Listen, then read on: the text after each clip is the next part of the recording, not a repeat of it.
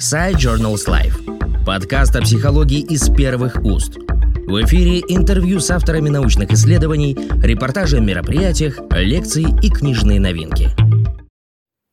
Наша статья посвящена семантической эквивалентности как основе интермодальной интеграции. Мы почти никогда не воспринимаем осязательные, зрительные и слуховые раздражения изолированно. Воспринимая предметы внешнего мира, мы видим их глазом, ощущаем прикосновением, иногда воспринимаем запах, звучание и так далее. И в настоящее время в науке по-прежнему актуальной является проблема интермодальных взаимодействий и понимания условий и механизмов интермодальной интеграции информации. Интермодальная интеграция повышает точность, значимость и надежность воспринятого. Э, ряд данных дает основание полагать, что наличие синестетических переживаний – это вариант крайнего проявления способности к интермодальному обобщению.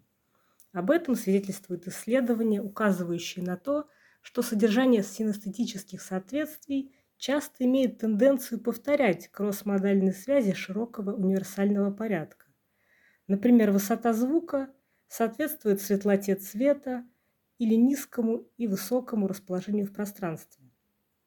Однако непроизвольность, устойчивый и навязчивый характер синестетических связей не позволяют считать синестезию аналогом кросс-модального переноса. Таким образом, вопрос о том, существует ли единый механизм, лежащий в основе кросс-модальных связей и синестетических переживаний, остается открытым. А, наши исследования направлены на изучение и попытку вычленения роли смыслового контекста в интермодальных взаимодействиях, когда пары разномодальных стимулов рассматриваются с точки зрения идентичности их значения.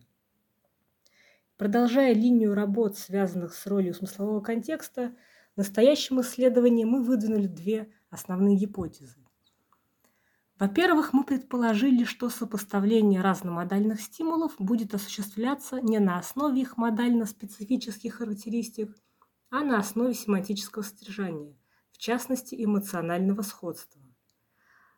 Если это предположение верно, то при оценке сходства разнородных объектов, вербальных и невербальных стимулов, имеющих одно и то же эмоциональное содержание, мы получим сходные результаты. Вторая гипотеза заключалась в том, что семантическая информация, содержащаяся в конгруентных парах стимулов, то есть сходных по эмоциональному содержанию, будет одинаково успешно вычленяться вне зависимости от длительности их экспозиции. Результаты нашего исследования показали, что при интермодальном сопоставлении для наблюдателя действительно не так важно, в каком виде закодирована информация – в графическом изображении, в слове или в выражении лица. Это говорит о том, что задача определения сходства между совершенно разными объектами решается нами достаточно легко. Мы предполагаем, что это происходит за счет категоризации и обобщения по некоторым непроизвольно выделяемым характеристикам, которые не относятся непосредственно к сенсорно-перцептивному содержанию этих объектов.